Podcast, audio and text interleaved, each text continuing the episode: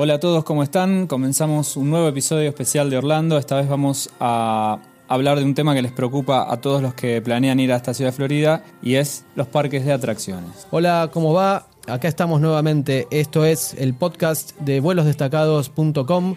Ahí van a poder eh, escuchar los eh, episodios anteriores y obtener más información en las notas del programa, sobre todo los links a lugares que mencionemos a lo largo de este capítulo.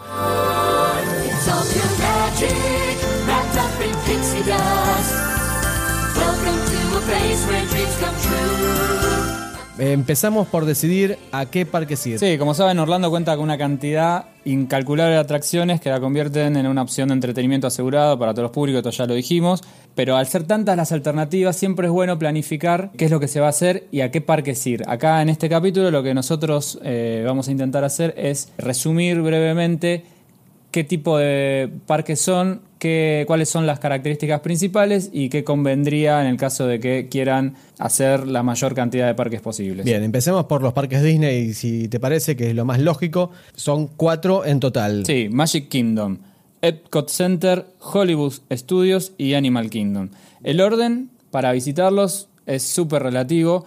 Hay gente que va a recomendar empezar con uno u otro, pero la verdad es que la mayoría arranca con Magic Kingdom, que es el parque para los que no conocen, pero han visto muchas fotos y videos, es el, el emblemático parque con el castillo y los personajes principales de Disney que están saludando siempre desde un trencito. Sí, No, no es, es concebible ir a Disney sin ir a Magic Kingdom. Salvo que sea la vez número 20 que está yendo y no, ya no te interesa, más allá de si vas a visitar princesas o no, depende de los chicos, la edad con los chicos con, con los que viajes. Pero es indudable que vas a ir ahí, es el parque, ahí es lo- donde vas a tener las grandes fotos, donde vas a tener los- probablemente los recuerdos más eh, característicos de Orlando, Magic Kingdom. ¿Te alcanza con un solo día Magic Kingdom? No, Magic Kingdom es un parque muy grande y además tengamos en cuenta de que si vamos por primera vez hay como un proceso de adaptación a esto, en- entender de qué van los parques y cómo recorrerlos. Y uno se puede sentir un poco abrumado al comienzo, porque es lo que me pasó a mí, que llegás y, y está, eh, está todo preparado para atraerte visualmente y escuchás este, canciones y ves a los personajes y ves los juegos y es como que hasta que te, te sentís realmente como pez en el agua puede pasar un tiempo. Y además es un parque tan grande y con tanta variedad que dedicarle solo un día sería una pena. Si está dentro de las opciones del presupuesto y de- de- del calendario, si podés dedicarle dos días, mi sugerencia, lo que yo hice la primera vez que fui, es abrís con Magic Kingdom, haces el resto de los parques y la segunda visita a Magic Kingdom puede ser el último día, antes de irte. Entonces empezás con toda la magia y te despedís con toda la magia. Exactamente, lo que tiene este parque de característico es que tiene una apertura y un cierre, ambas valen la pena eh, vivirlos, digamos, y depende obviamente del tipo de público que, sean ustedes y, y con cuántos chicos vayan o no, se irán eh, reacomodando en el recorrido, digamos, hay una zona que es para más chiquitos, hay una zona que quizás es un poco más este, dedicada a la familia, otros que tienen algunos juegos un poco más este, eh, no, no llegan a ser montaña rusa, pero sí con vértigos o bueno, algo un poco más, este, ¿qué sería? Eh, juegos como el Space Mountain, que es un, como una montaña, ya queda un poco vieja, eh, ese, pero es un, es un juego súper característico del parque y es más para adolescentes tirando adultos, digamos. Recién mencionabas la apertura y el cierre y depende la época del año en la que vayas, van a ir cambiando los horarios, con lo cual lo recomendable sería que revises en la misma página Disney donde podés comprar las entradas en qué horario abre y en qué horario cierra. Sí, básicamente lo que tiene Magic Kingdom, que lo tiene todos los días que, que está, eh, es algo como que es parte del programa habitual, es el, digamos, la apertura, que es, eso se da a primera hora del, día, cuando todavía el parque no abrió, se juntan las, las personas que van, a- que van llegando al parque en la entrada, Mickey aparece desde, desde un tren, cual estrella de rock, y la gente grita por él, digamos, saluda, hacen un- una canción, se abre el parque. A mediodía, o sea, no, me- no mediodía, más tirando 3 de la tarde, se, se hace un desfile con personajes que en, inglés se llama parade y también es algo indispensable, indispensable porque es parte de la, del mundo de Disney, digamos, van los personajes, las canciones eh, desfilando los, los, este, los distintos personajes de las películas y a los chicos les encanta. Y sobre el cierre del parque, a la noche, eh, el parque cierra con, un, con unas proyecciones en el, en el castillo y un espectáculo de fuegos artificiales que es increíble, que nada de lo que hayan visto en videos o en fotos les va a parecer eh, igual si, que, a que si lo presencian y lo, y lo, y lo ven en vivo y, les queda para siempre guardado en, los recuerdos. Yo recomendaría no ser tan estricto a la hora de planificar el- el día, porque te vas a ir encontrando no solamente con ese parade que ya se sabe a qué hora va a ser, sino que te vas a ir encontrando con pequeños shows a lo largo de, las caminatas que vas a ir haciendo entre, entre atracción y atracción, que te van a ir demorando. Es decir, no, no tenés que pensar en, en ir corriendo de punta a punta, sino que hay que ir armándolo como con cierta fluidez el día para que puedas ir eh, aprovechando esos momentos en los cuales ellos te organizan a lo mejor un, un- un mini musical al costadito de, de uno de los caminitos, ¿no? Exactamente. Pasamos a otro parque, ¿te parece? Vamos a Epcot, que es probablemente Es el más uno de- polémico. sí, es uno de los que algunos consideran el más aburrido. En algún momento el, el amigo Disney lo pensó como eh, una ciudad del futuro. Del futuro, correcto. Algo mucho más allá de un, de un parque de diversiones, sino que lo pensó con, como un sistema futurista, eh, una manera distinta de, de- de organizar una ciudad, con, con sus propios sistemas de, distribución de agua, de distribución de energía en forma interna y, y demás. La mala noticia es que el futuro llegó hace rato y no fue así. Es decir, hoy lo que estamos viendo es el futuro que, que no él fue. imaginó hace 50, 60 años y lo estamos viendo de una manera como totalmente distinta a lo que realmente es el futuro. Sí, tenían una idea y obviamente con el paso del tiempo han tenido que ir ayornándolo como para que no sea un parque detestado por la gente. La verdad, a mí no me parece un parque que no merezca la pena ser recorrido. Lo que pasa es que creo que las expectativas, es fundamental el tema de las expectativas, es no ir a ese parque pensando que va a estar a la altura de Magic Kingdom y que va a ser sensacional porque no lo va a ser. Es distinto, es otro tipo de recorrido y está dividido, a diferencia de Magic Kingdom donde todo es magia, está dividido en esto que bien vos decías, la parte, entre comillas, futurista, con simuladores y, y juegos este, interactivos, y la otra parte del parque, la parte cultural, eh, orientada a las distintas nacionalidades y hacer como una especie de, de- de- de recorrido eh, a pie por las distintas regiones del mundo, encontrando eh, diversos este, contenidos. Sí, ahí propios vas a encontrarte eh, espectáculos callejeros, locales Que de muy comida. Está muy bien. No vas a encontrar todo lo otro que sí está en los demás parques. Eh, lo que yo puedo llegar a cuestionar no es esa parte cultural, sino toda la parte de entretenimiento. Digo yo que el futuro pensado hace 50 años por Walt Disney no es el futuro que efectivamente llegó, no es lo que uno piensa que va a ser el futuro de acá más. Es, es decir, es un, un retro futuro que, evidentemente ha fracasado. Pero al margen de eso, que de última, bueno, es un borrador de lo que el tipo imaginó y tiene su mérito, al margen de eso yo creo que muchos de las atracciones de los juegos eh, están bastante atrasados. Es decir, no, no, eh, vos lo ves muy antiguo, los, cochecitos que te van llevando por, por las atracciones no, están buenos, no- hacen más ruido de lo que suelen hacer los otros, no son modernos. Eh, Yo creo que vos sos uno de esos que fue con esas expectativas muy altas. digamos. Probablemente no había escuchado este episodio antes de ir, entonces no, no sabía con qué encontrarme. Pero no soy el único. Muchos creen que es un parque aburrido y que no vale la pena. Yo recomiendo, primero obviamente, el tema de las expectativas es clave, tomarlo como un, como un día de, de disfrute más, eh, hacer todos los juegos posibles que haya. Es un parque muy grande y cuando uno recorre eh, la mitad del día, digamos, se la va a pasar en los juegos y la otra mitad en los... En, digamos, disfrutando del paseo alrededor de las distintas colectividades, tomarlo como, como otra actividad aparte, porque además cada colectividad tiene algún tipo de, interacción, ya sea con artistas callejeros o quizá alguna proyección de las ciudades o de los países, y tienen su parte gastronómica. Esto importante para aquellos que les gusta probar distintos sabores. Tenés en cada país un stand donde podés comer algún- algo típico de esa, de esa nacionalidad. También Epcot tiene un cierre grosso, con fuegos artificiales y, y muy, muy atractivo visualmente. Exactamente, ocurre en el centro del parque, eh, eh, tienen un lago artificial con un mundo y bueno, hacen justamente como, como Epcot habla de las culturas y de las nacionalidades, el, cierre de parque eh, está relacionado con esta temática y está muy bien hecho. ¿eh? Yo se los recomiendo, me parece que está muy bueno.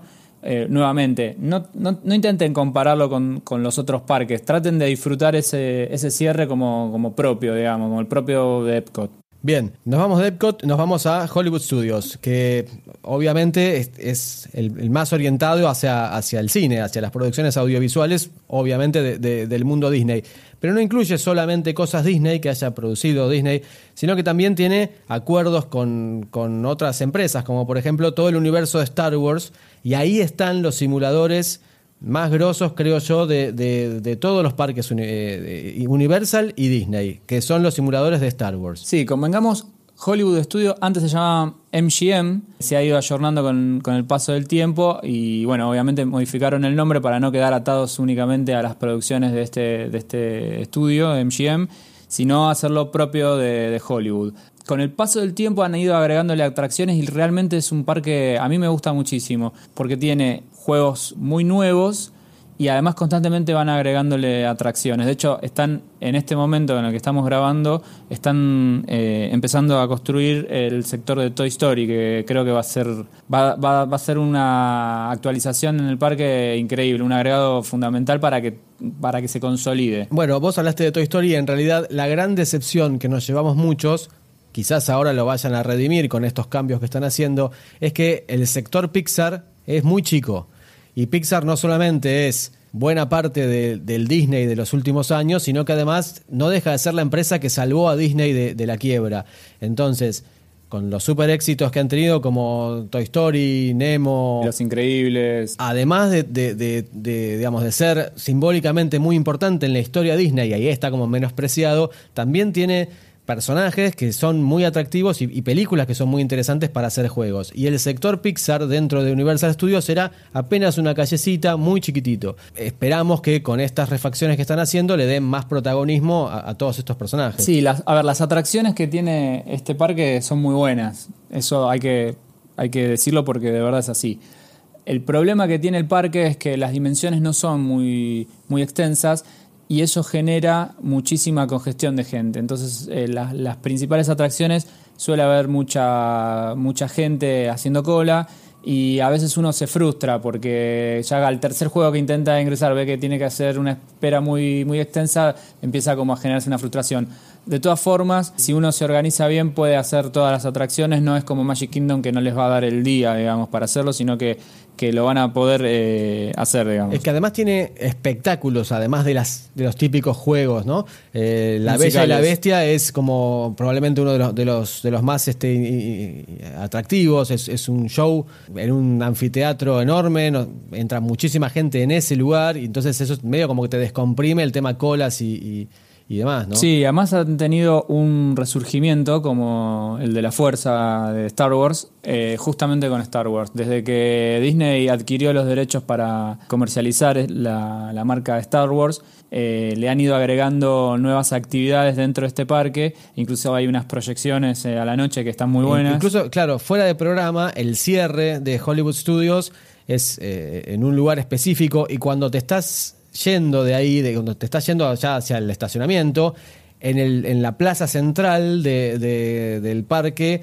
hay otro subcierre más chiquito en, duración, pero mucho más grosso, visualmente muy atractivo, todo con, un- con una batalla intergaláctica de- con las naves Star Wars y los personajes Star Wars que se entrecruzan ahí con proyecciones sobre los edificios y rayos láser que cruzan en el cielo, muy copado. Dijimos, no es un parque tan grande, pero aún así te va a llevar todo el día. Sí, sí, eso sin duda. Y además, eh, bueno, como esto mencionábamos, que eh, hay mucha gente, eso hace que no puedas hacer los juegos a una velocidad como para que al mediodía ya estés libre, digamos, no. Todo lleva su tiempo, es un parque que suele generar muchas congestiones, pero bueno, si ya lo saben y, bueno, piensen que están en Disney, digamos, es un gran objetivo, no tienen por qué frustrarse. Mi recomendación es no dejar de hacer la montaña rusa de Aerosmith.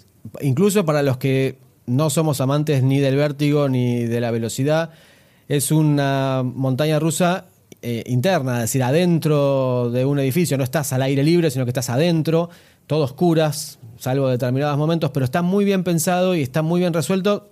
Creo yo que es de las más amigables de las montañas rusas. Es decir, si no te gusta la velocidad y no te gusta el vértigo, de todas formas creo que Aerosmith vale la pena. A mí eh, lo que más me gustó de ese parque, bueno, tengo dos, cosas. Como atracciones, sin duda, eh, los simuladores de Star Wars son muy buenos, se los recomiendo y si van con chicos eh, no, se, no se lo pierdan. Y la otra parte es la ambientación que tienen de los estudios, digamos, toda esta especie de como de homenaje que le hacen a los estudios de producciones audiovisuales, que con decorados de, películas, toda la ambientación es propia de un estudio de Hollywood y es eh, indispensable que, que lo puedan recorrer y sacar fotos, sin duda que les va, les va a encantar. Y una recomendación, otra recomendación sería, a mi criterio, empezar el día con el show de Indiana Jones, que es el más cinematográfico probablemente de todos, donde vos ves los, eh, los dobles eh, trabajando ahí en la película, está el director que simula que está filmando, eh, incluso hay participación del público. No le spoiles nada más. También puede ser medio polémico, sé que hay gente que no le interesa mucho eso, pero a los que nos gusta el cine, ahí tenés una buena demostración con un clásico como es Indiana Jones de cómo se hace una película. Bueno, pasamos al último parque de Disney, de los principales. Vamos a Animal Kingdom, que no es un parque de diversiones. No, está como dividido. Por un lado es un zoológico y por el otro es un, un parque de diversiones, pero más orientado a la naturaleza, digamos. Más un parque de atracciones, quizá, que, que de diversiones. No vas a encontrar eh, super montañas rusas y demás, sino que es algo como más naturista, ¿no? En, en algún punto. Sí, ellos tienen, está tan bien pensado todo que tratan de que el público, tanto los amantes del vértigo como los amantes de los personajes, tengan algo como para, para algún motivo especial como para ir, digamos. Eh, no hay grandes montañas rusas, pero está Everest, que es una montaña, bueno, es una montaña rusa de alguna manera un poco más chica, pero que está muy bien. A los que les gusta el vértigo les, va a encantar. Para mí hay dos grandes hitos en este, en este parque. Más allá de el mundo de Avatar que ahora están construyendo y que ya eh, vamos a hablar en- en breve. Para mí hay dos momentos, decía. Uno es el Festival del Rey León. El- es un musical Sí, tienen, tienen grandes musicales en este parque. Uno es el del Rey León, el otro es el de Buscando a Nemo. De acuerdo. Para mí, el de El Rey León está a la altura de El Rey León de, De Broadway. de Broadway. Es decir, una, es mucho más corto, por supuesto, está incluido en el precio, con lo cual no tenés que pagar los ciento y pico de dólares que vale el musical en Broadway, pero tenés a lo mejor en media hora, 40 minutos debe durar ese show, tenés un despliegue escénico, música, un montón de, personajes eh, muy eh, coloridos, los chicos la pasan bárbaro y los grandes nos sentimos realmente en un lugar de primer nivel. Sí, mezclan cantantes que tienen eh, bueno, un talento excepcional con artistas circenses, digamos. Tenés gente que hace, se columpian y hacen, bueno, como si fuese el Circo de Soleil, digamos. Una onda de Cirque du Soleil en algún punto, sí. Y te decía que había dos cosas. La segunda para mí es el safari, es la parte esta más de zoológico, llamémosle, donde vos vas en un micrito que te van llevando por. Sí, hay como un distintos- recorrido, vos llegás a, a esa atracción, te subís a un micro que está adaptado como para que puedas ver para los dos costados, digamos, y te van a. se alejan un poco del parque, de la parte, digamos, donde están la mayor parte del público, y van como un refugio donde están los animales. Ahí vas pasando por la selva, después pasás por el desierto, después pasás por la sabana africana, te encontrás con leones que están a 100 metros de, de unas gacelas y vos no podés creer cómo es que no se morfan unos con otros. Y como safari fotográfico incluso, vos vas con una cámara, si tenés un teleobjetivo, vas a sacar fotos increíbles y vas a poder decirle a tus amigos que estuviste en África y en realidad estuviste en este safari de, de Animal Kingdom que increíblemente está organizado para que vos en media horita recorras todos los animales de- del mundo. Recién eh, comentábamos sobre Pandora, del mundo de Avatar, y es una atracción muy nueva para el momento en el que estamos grabando este episodio, en marzo 2018. Sí, es una sección nueva, como bien dijiste. Básicamente lo que con lo que Pandora lo que lograron es posicionar Animal Kingdom al nivel de los otros parques, porque recordemos que Animal Kingdom antes era un parque, al ser zoológico, era como que tenía otro tipo de horarios, digamos, a las 6 de la tarde cerraba y no era lo mismo que con los cierres de los otros parques, el recorrido era mucho más acotado. De esta manera, con esta nueva sección, logran equipararlo y entonces ya se transforma en un paseo de un día completo. Yo te voy a dar dos recomendaciones absolutamente contradictorias entre sí. La primera es, te conviene hacer Pandora bien temprano a la mañana, lo primero que hagas, por la cantidad de tiempo que vas a esperar en la cola. Y la segunda recomendación que te voy a hacer es que te conviene hacer Avatar a la tarde, porque es el momento más lindo para ver eh, por la luz, por la nochecita. Es decir, no te puedo decir realmente cuál de las dos opciones tenés que hacer. Tiene sus pros y sus contras. El mejor momento para verla, en cuanto a lo visual, es sin duda la tardecita. Y el mejor momento para poder disfrutarla sin comerte dos horas de cola es bien temprano. Dependerá de lo que vos decidas cuál es el camino a tomar. Bueno, y haciendo como un repaso, decimos conocer los cuatro parques de Disney en un mismo viaje no solamente es recomendable por lo entretenido que pueden ser, sino también por el lado económico. Es mucho más económico hacer los parques de Disney eh, juntos que dividirlos en otras atracciones de Orlando. Claro, si vos te compras Magic Kingdom, la entrada en Magic Kingdom sale 110 dólares prácticamente. En cambio, si vos vas comprando los paquetes, si vos sacás 5 días de, de parques Disney, no te van a salir 100 dólares cada uno, sino que el precio va a ir reduciéndose a medida que, que vayas Claro, a más medida que vos vas sumándole días, va reduciéndose el precio, el promedio, digamos, por ticket por día. Eh, recordemos, son cuatro parques. Nosotros recomendamos, sin duda, no hacerlo con menos, o sea, no sacar menos de cinco días de parques. ¿Por qué? Porque Magic, Magic Kingdom les va a llevar seguramente dos días y además porque es recomendable poder hacerlo, eh, darle una segunda oportunidad a ese parque, pero no una oportunidad porque sea una excepción, sino porque realmente una vez que ya lo vimos y que ya hicimos los otros parques, volver a recorrerlo nos va a hacer eh, Verlo de otra manera. verlo de otra manera, nos va, nos va a facilitar las cosas, digamos, porque no, no, no se olviden que el primer día que llegan a, a un parque de Disney y si van con chicos, es un día muy estresante, los, por por lo menos las primeras horas, porque estamos todos muy emocionados y estamos todos como muy ansiosos. Una vez que recorramos todos los parques, volver nuevamente al primero, que encima es el más emblemático, van a ver que la diferencia es abismal. Disney también tiene los parques de agua, que muchas veces, esto lo vamos a desarrollar en algún otro episodio aquí en este podcast, muchas veces están incluidos en el paquete que uno pueda llegar a comprar. Sí, se acoplan en la oferta, digamos. Eh, al ser un parque de agua, lógicamente va a tener mucha incidencia el clima. Orlando tiene un clima bastante mm, copado durante todo el año, pero si vas en el invierno de ellos, quizás no sea buena idea ponerse la malla y, y meterse en el agua. Así que a tenerlo en cuenta. De todas formas, insisto, lo vamos a, a desarrollar en algún otro episodio más adelante porque vale la pena hablar solamente de los parques de agua y las lógicas que tienen en- para, para disfrutarlo. Exactamente, y además estábamos hablando de a qué parques ir en orden de importancia. Y si mencionamos los parques de Disney, en orden de importancia, lo que seguiría después son los parques de Universal. Claro, Universal mm, para nada son menos relevantes. Por alguna razón, uno habla de ir a Disney y en realidad no dice vamos a Universal.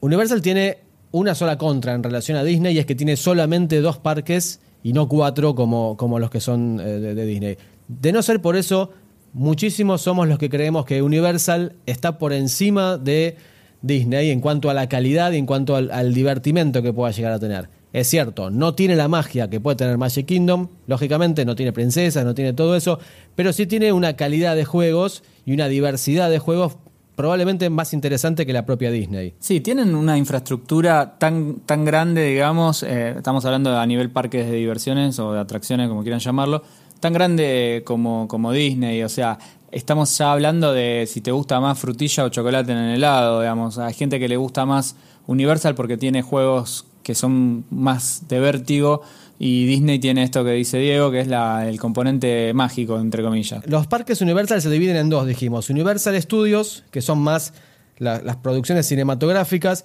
y la otra parte, Island of Adventures, que están dedicados principalmente a las montañas rusas, a los juegos más de vértigo. No es que podés, en nuestro criterio, elegir uno u otro. Hay que ver los dos. Incluso hay una opción que ellos le llaman Park to Park, que es tener acceso a los dos parques el mismo día. No está mal, tenés la ventaja de poder conectar los dos parques con un eh, tren que está caracterizado como Harry Potter, pero te vas a perder probablemente muchísimo porque lógicamente en un solo día no podés hacer dos parques. Sí, o sea, esa opción está pensada para la gente que tiene poco tiempo en Orlando y va a tener que optimizarlo, pero no significa que, que los dos parques se pueden recorrer en un mismo día. La verdad es que te van a quedar muchos juegos sin, sin poder hacer si, si haces esa modalidad.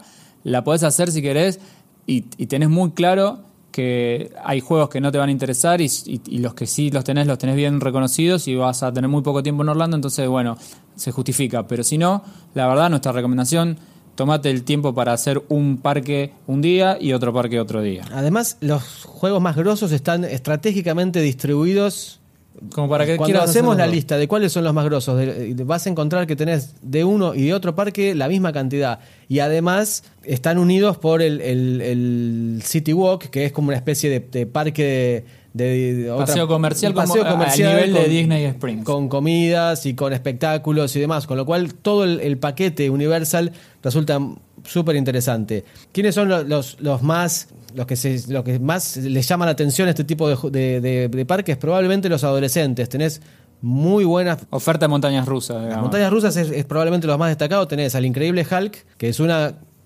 Para mí es la, la mejor de todas. Yo no soy amante de las. de- de- del vértigo, pero esta me la recontrabanco y está, es muy cómoda, no te da demasiado miedo. También está Rocket, esa es mucho más eh, agresiva, la subida te pone en una posición bastante incómoda para llegar hasta el tope y después te suelta. Pero tiene algo que, que no tiene el Increíble Hulk y es que vos podés elegir la música que te va a sonar de fondo mientras haces el recorrido. Y eso lo convierte en una opción increíble, digamos. A mí me encantó. De todas formas, más allá de las montañas rusas, lo más interesante, lo más atractivo, lo más masivo de Universal probablemente sea el universo Harry Potter. Y los tipos que hicieron, pusieron una atracción Harry Potter en el, el parque Universal Studios y pusieron otra en Island of Adventure, como para que vos tengas que ir sí o sí a los dos parques. Y para colmo, te ponen el trencito que también está tuneado como, como Harry Potter, que eso solamente lo puedes acceder si tenés el Park to Park. Es decir, vos, si sacás los dos, los dos parques por separado, no vas a poder hacer el trencito de Harry Potter. Sí, a ver, eh, Universal ha mejorado muchísimo en estos últimos años. Sus juegos son realmente muy, eh, muy desarrollados, eh, muy tecnológicos. Los simuladores 4D son increíbles. Tenés simuladores de los Transformers, tenés el del Hombre Araña, incluso hay uno nuevo de King Kong recientemente estrenado. Tenés el de Simpsons. Tenés el de los Simpsons. Es una locura la cantidad de juegos que tenés para hacer, les van a gustar. No crean que Universal es la sombra de Disney para nada, al contrario, tiene una oferta tan buena como Disney. Nuestro consejo obviamente es no se pierdan la oportunidad de conocer los dos parques, más allá de que algunos tengan más montañas rusas que otros, digamos. Además, Universal tiene sus propios complejos hoteleros, es decir, está compitiendo mano a mano en ese aspecto. Tiene el sistema de, de- de micros que te llevan de los hoteles a los parques en forma gratuita si estás hospedado dentro de los hoteles. Es decir, no, no, de ninguna manera es un, un plan menor Universal que Disney. Y además tiene parques de agua. Por lo cual la oferta es completa. Los parques de agua los analizaremos nuevamente en, en algún otro episodio de, de- de acá, de vuelos destacados. Bueno, hablamos de Disney, hablamos de Universal y en el orden de importancia el parque que sigue es SeaWorld, que SeaWorld ¿de qué se trata? Básicamente es un parque que tiene que ver con la vida marina, o sea, por un lado tenemos un parque de diversiones con juegos, con actividades este, típicas de que ya podemos haber visto en los otros parques, pero a su vez tenés interacción con los animales, tenés Tenés orcas, tenés delfines, tenés pingüinos. Sí, y tenés también opciones de pagar, obviamente, con un, un extra y tener la posibilidad de, de- de alimentarlos o de hacerle trucos, aprender trucos con los animales con sus entrenadores. Además tenés montañas rusas, dos o tres montañas rusas. Que están muy bien, ¿eh? Ellos dicen que una de ellas, no recuerdo el nombre, es la más rápida, la más larga. Son bastante border. Mako se llama, perdón, Mako. Sí, es eh, la más alta y la más rápida, algo así era. De toda la Florida. Son bastante border, no son para todos. Yo no me subí ni me subiré. Sí, a ver, es un, es un parque que también te va a llevar un día a recorrerlo. Está muy bien, es un parque que no hay que, no hay que ir con expectativas de Disney o de Universal. Si nuevamente el consejo es no, no llevar la misma, las mismas expectativas. Si no lo hacemos, vamos a disfrutarlo muchísimo. A los chicos les gusta mucho los espectáculos con, con delfines, con, con orcas. El cierre del parque es justamente con las orcas eh, y los entrenadores. Y está muy bien pensado y está muy bien distribuido el espacio, por lo cuanto no hay tanta cantidad de gente que se va a aglomerar, digamos, para, para, hacer, para subir alguna, algún juego. Bien, yo te propongo dos eh, parques de diversiones más. Uno es Legoland, que obviamente es- está dedicado al, al mundo Lego. Está orientado a un público mucho más infantil, es más para nenes chiquitos. No está probablemente a la altura de lo que es Disney en cuanto a, a la calidad, en cuanto al atractivo. Te va a llevar todo el día, pero no solamente por los juegos que tiene, sino además porque está lejos. Tenés una hora y media de viaje. Sí, digamos que Lego solo se justifica ir a verlo si uno, eh, bajo dos condiciones. Una es ser fanático de Lego, realmente con el universo Lego muy emparentado. Y la otra es tener eh, chicos de edades, este, a- niños, digamos. No, no, no pretendan ir a Legoland con adolescentes y que los adolescentes De lo 2 a disfruten. 6 años máximo. Sí, ponele que 7 con toda la furia. No, no es un parque para pensado para adolescentes, ni que buscan el vértigo, ni mucho menos. Es un parque para fanáticos, exactamente. Y además queda lejos. Y realmente al, quedar lejos ya le quita más atractivo, digamos. Hablando de lejos, también hay uno que es lejos, una hora y media de auto para el otro lado, para el oeste. Se llama Busch Gardens y ese es exactamente para el público opuesto, es decir, probablemente para adolescentes, probablemente para, o te diría casi exclusivamente para los que les guste el vértigo, la adrenalina y tirarse desde las peores eh, Sí. montañas rusas que existen. Es un parque que está pensado exactamente. No hay magia, no hay Disney, no hay ningún tipo de, de- de atractivo por ese lado.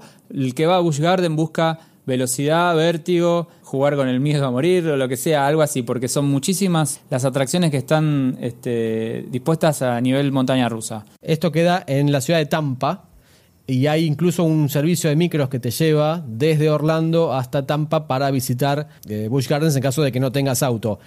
No tiene sentido este parque de diversiones si no vas a buscar montaña Vértigo. rusa. No tiene ningún sentido. Así que solamente agendaron en esas condiciones.